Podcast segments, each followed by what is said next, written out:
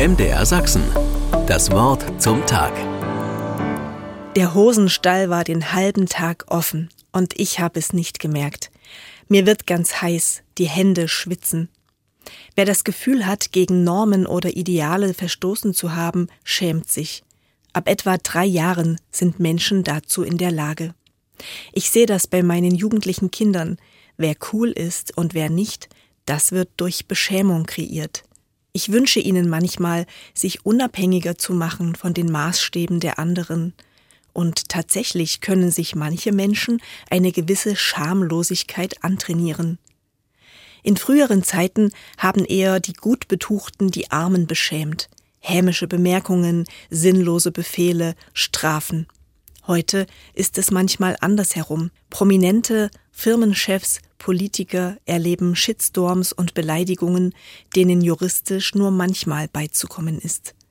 Auch Jesus hat hin und wieder nach oben ausgeteilt und die ehrbare Schicht der Gelehrten im alten Israel mit seinen Provokationen beschämt.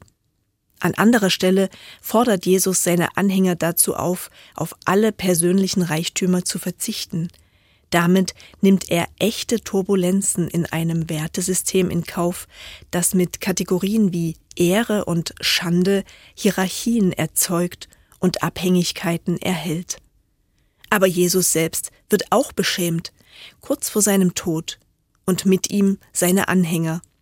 Aus Kindertagen kann auch ich mich noch an gezielte Provokationen von Lehrern und Mitschülern erinnern. Religion, Glaube, das sei doch etwas von vorgestern. Doch dessen, was ich selbst als hilfreich und tragend im Leben kennengelernt habe, muss ich mich nicht schämen.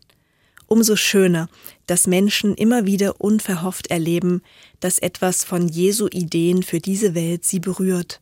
Manchmal hilft es auch, selbst über einen peinlichen Moment hinwegzusehen. MDR Sachsen. Das Wort zum Tag.